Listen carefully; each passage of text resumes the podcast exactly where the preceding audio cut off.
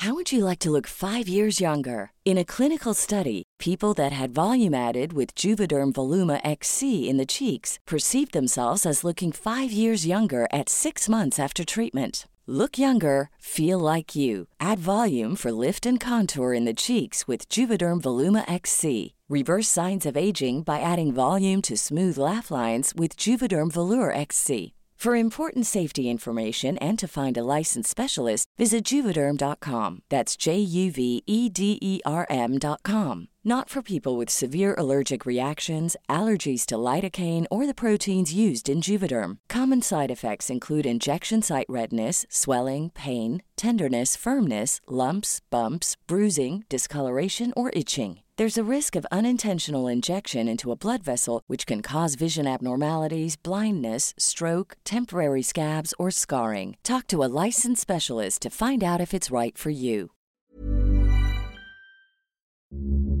Programa Enfoco de France 24, primero de julio de 2020. 44 presidentes habían ocupado esta oficina antes que él, pero ninguno le había declarado la guerra a la prensa. En Estados Unidos, para Donald Trump, desquitarse con los periodistas se ha vuelto un ritual. En la Casa Blanca, las reglas han cambiado. Ya no hay conferencias de prensa cotidianas. El presidente usa Twitter para informar a los periodistas unilateralmente, también para atacarlos. Desde su declaración de candidatura en 2015, ha publicado más de 1.800 tweets apuntándole a los medios.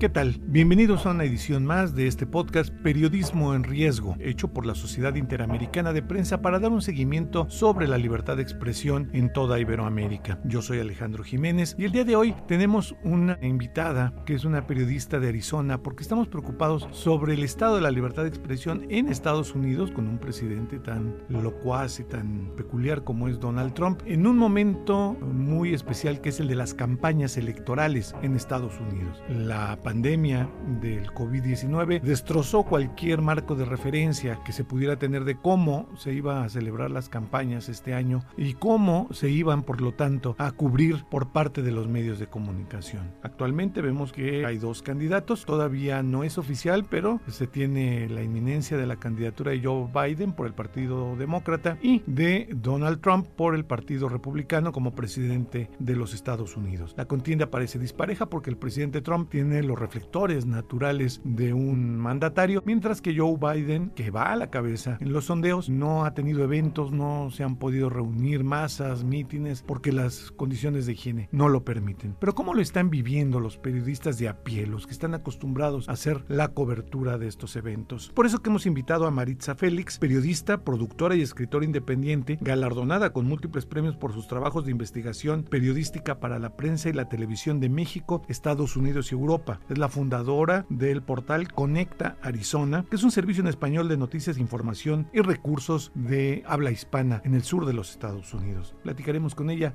para ver cómo se está viviendo esta cobertura tan sui generis. Periodismo en riesgo. Una aproximación a las amenazas que nublan el quehacer informativo. Presentado por la Sociedad Interamericana de Prensa. Una producción de Organización Editorial Mexicana.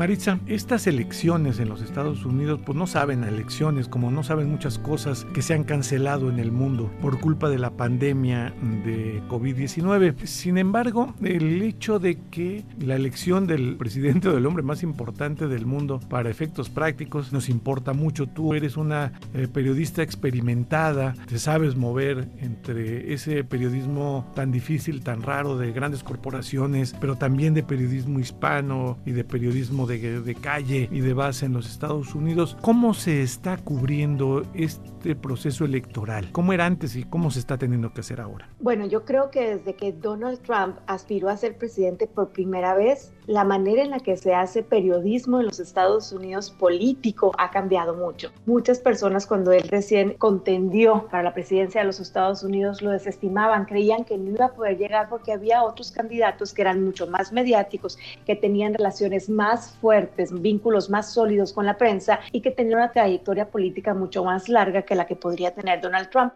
Ahí es cuando él empieza a cambiar el modelo. Pero la pandemia y ahora él como presidente representa un espectáculo totalmente diferente. Estamos hablando de un panorama más desafiante, obviamente, porque el periodismo tradicional ya no se está haciendo como periodismo tradicional. Además, como tú dices, la cobertura no ha sido igual porque Donald Trump, presidente, candidato, sale a la calle, tiene mítines políticos, sigue planeando estas giras de campaña, mientras su opositor, el principal contrincante, Joe Biden, pues sigue haciendo todo a través de Internet. Ser periodista durante este periodo electoral representa un desafío no solamente a gran escala, sino para redescubrir la importancia que tiene el periodismo local que se va sumando de poquito en poquito en poquito para hacer este gran panorama y mantener a las personas informadas. Porque como la pandemia ahorita, y por ejemplo aquí en Arizona, que es un estado que podría cambiar, un swing state, como le dicen, y que también somos el epicentro de la pandemia, pues las personas están más preocupadas por sus necesidades básicas que por involucrarse más en la vida política de este estado y de este país, al que no siempre lo sienten como suyo, como este síndrome del impostor del extranjero siempre acá,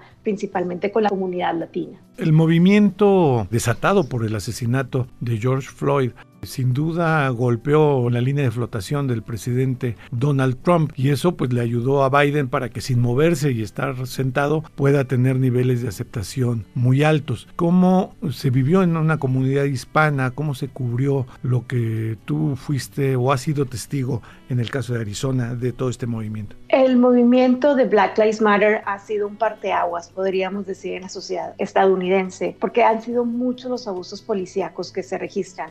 Acá tan solo en Arizona, por ejemplo, el 4 de julio, el día que se celebra la independencia de los Estados Unidos, irónicamente, también se registró una muerte de un hispano a manos de la policía de Phoenix. Entonces la indignación como que empieza a hacer que la sangre hierva de muchos de los votantes, de muchas de las personas que a lo mejor no tienen el derecho aún de votar porque son residentes permanentes, porque son DACA, porque son migrantes indocumentados, porque tienen aquí una visa de trabajo, pero que son propulsores o impulsadores del voto, del voto latino en especial. Pero esto que se ha venido viendo, esta lucha por los derechos civiles, por los derechos humanos, ha cambiado la manera en la que un candidato tiene que endulzarle el oído, podríamos decir, al electorado. Ya no basta con decir que se van a hacer tal o tal cosas, sino basta con cumplirlas. Y ahora con este presidente que tiene tan poca empatía para muchas de las causas sociales, se está rompiendo esta conexión que debería de haber con el pueblo y con el presidente.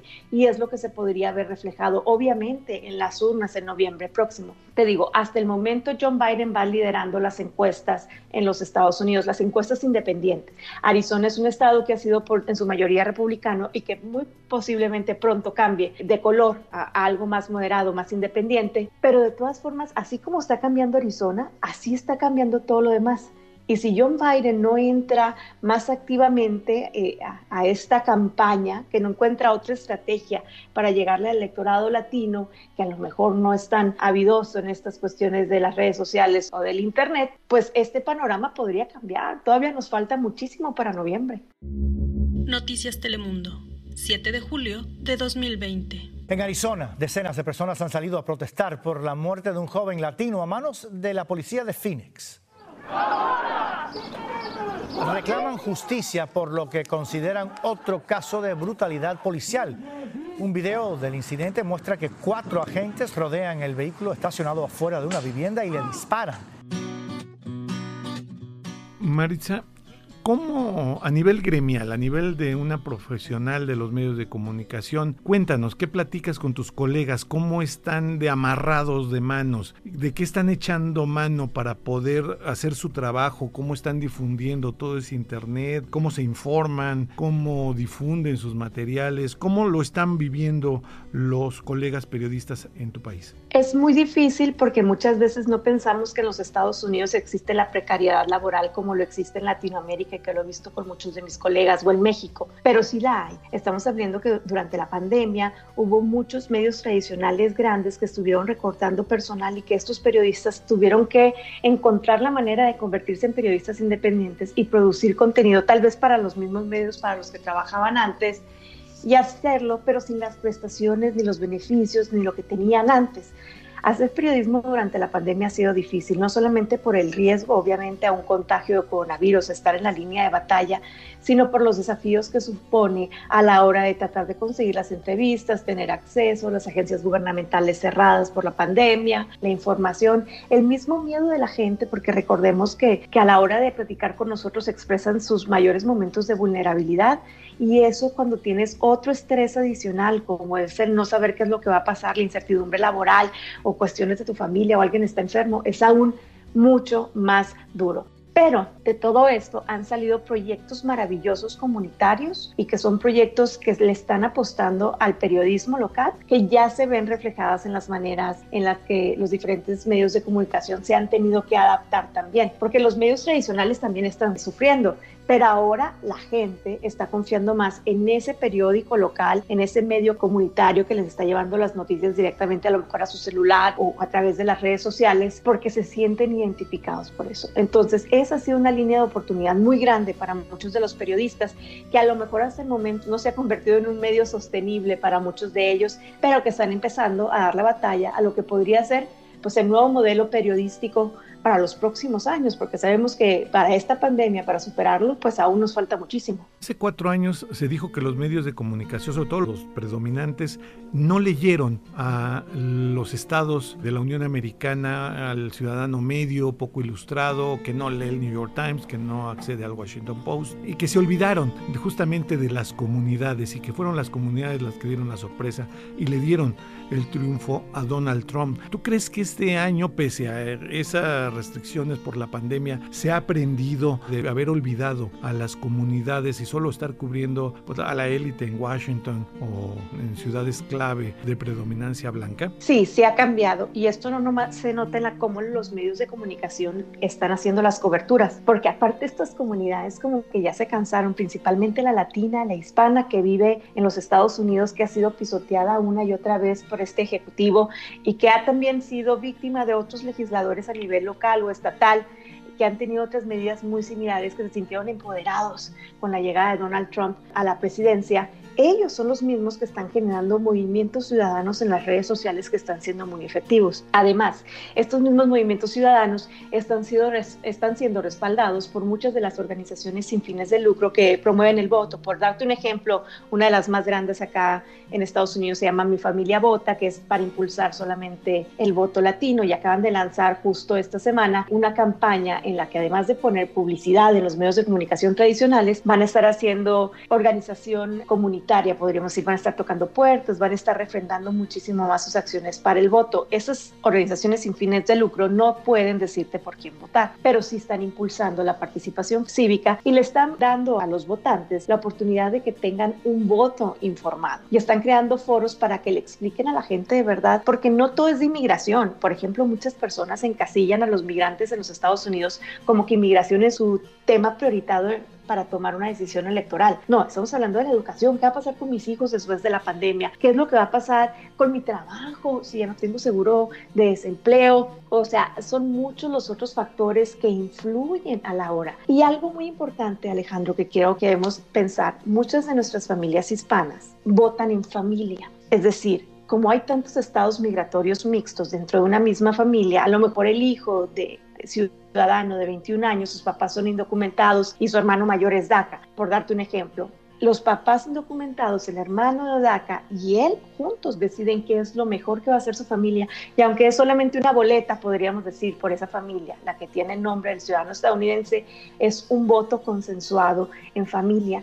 Y estas son como microorganizaciones que podríamos decir familiares, estos núcleos se van multiplicando, multiplicando, multiplicando y son los que podrían llegar a cambiar el rostro de los Estados Unidos. Ya lo estamos haciendo en muchas cosas demográficas, socioculturales, pero políticamente aún hacía falta este empoderamiento, esta organización y eso es lo que se está viendo ahora y eso es a lo que los medios de comunicación están prestando un poquito más de atención, no tanta, nos falta mucho trabajo, pero es lo que también están viendo las organizaciones comunitarias y es lo que no están viendo los partidos políticos. Nos mencionaste sobre la precarización del trabajo periodístico en los Estados Unidos, los despidos, las crisis del modelo de negocios tradicional de los medios de comunicación, sobre todo impresos en todo el mundo. Y uno supone desde acá, desde el tercer mundo, que pues siendo un país rico, eh, estaríamos hablando de que hay recursos para que aún esta gente que está saliendo de los medios se esté multiplicando en newsletters, en podcasts, en todas estas herramientas nuevas de comunicación en, los Estados Unidos. ¿Tú estás viendo algún movimiento de mayor agilidad ahí o es simplemente una ilusión que tenemos sobre lo que es el primer mundo? Que hay recursos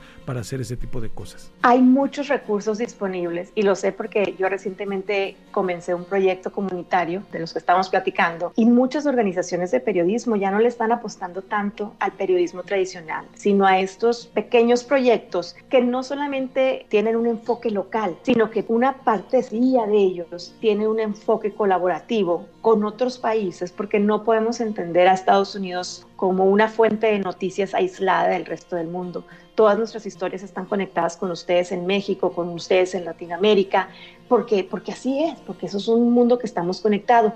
Y además, algo que lo hemos notado muchísimo y que hay estudios ya de esto, es que el consumidor de noticias ya no tiende tanto al método tradicional. Ya nadie se toma el tiempo de quedarse dos horas en su casa para ver un noticiero, un documental, salvo que tenga algo, muchas ganas de verlo, ¿no? O que esté, el interés en él sea muy grande sino que ahora las redes sociales, la página de internet, lo que puedas consumir a través de tu teléfono celular, lo que puedas ir escuchando mientras manejas, es lo que más está siendo consumido. Entonces, yo sé que es más glamuroso pensar en esas grandes cadenas de televisión con las que todos crecimos viéndolos, pero los que están marcando un impacto más significativo en la comunidad, que es lo que yo creo que es clave, crucial en el periodismo, es marcar una diferencia, forzar un cambio, podríamos decir. Eso es lo que ahora con la pandemia, con las elecciones, con Donald Trump como presidente que nos reta cada minuto desde que llegó a la Casa Blanca, eso es lo que ha cambiado. Y eso es a donde el nuevo periodismo podría ir.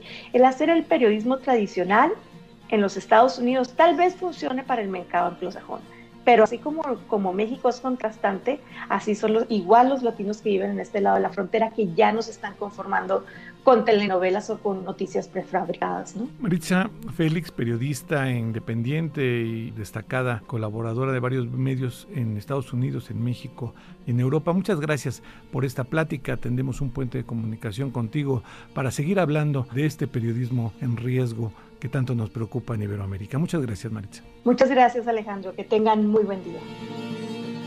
AFP, 25 de marzo de 2019. El presidente estadounidense Donald Trump arremetió nuevamente contra los medios el martes. En la red social Twitter los calificó de enemigos del pueblo y el verdadero partido de oposición. Los principales medios de comunicación están bajo fuego y son la burla del mundo entero por corruptos y falsos, escribió el mandatario. Pues esa es una pequeña pincelada de lo que está pasando en Estados Unidos y esta cobertura de las elecciones de los Estados Unidos en medio de una pandemia muy preocupante. Muchas gracias por habernos acompañado el día de hoy. Yo soy Alejandro Jiménez. Este es el podcast Periodismo en Riesgo hecho por la Sociedad Interamericana de Prensa para dar a conocer el seguimiento de la libertad de expresión en toda Iberoamérica. Es una producción de la Organización Editorial Mexicana que se hizo en la Ciudad de México donde estamos generando una serie de podcasts. ¿Tienen ustedes algún comentario que hacer a esta producción? Hágalo por favor a podcast.oem.com.mx. Entre los muchos podcasts que se producen en este medio mexicano, nosotros tenemos el de Disruptores, que habla sobre todos los emprendimientos que están innovando y que están buscando maneras nuevas de llegar al consumidor. Muchas gracias y nos escuchamos en el próximo de esta serie. Esta es una producción de la Organización Editorial Mexicana.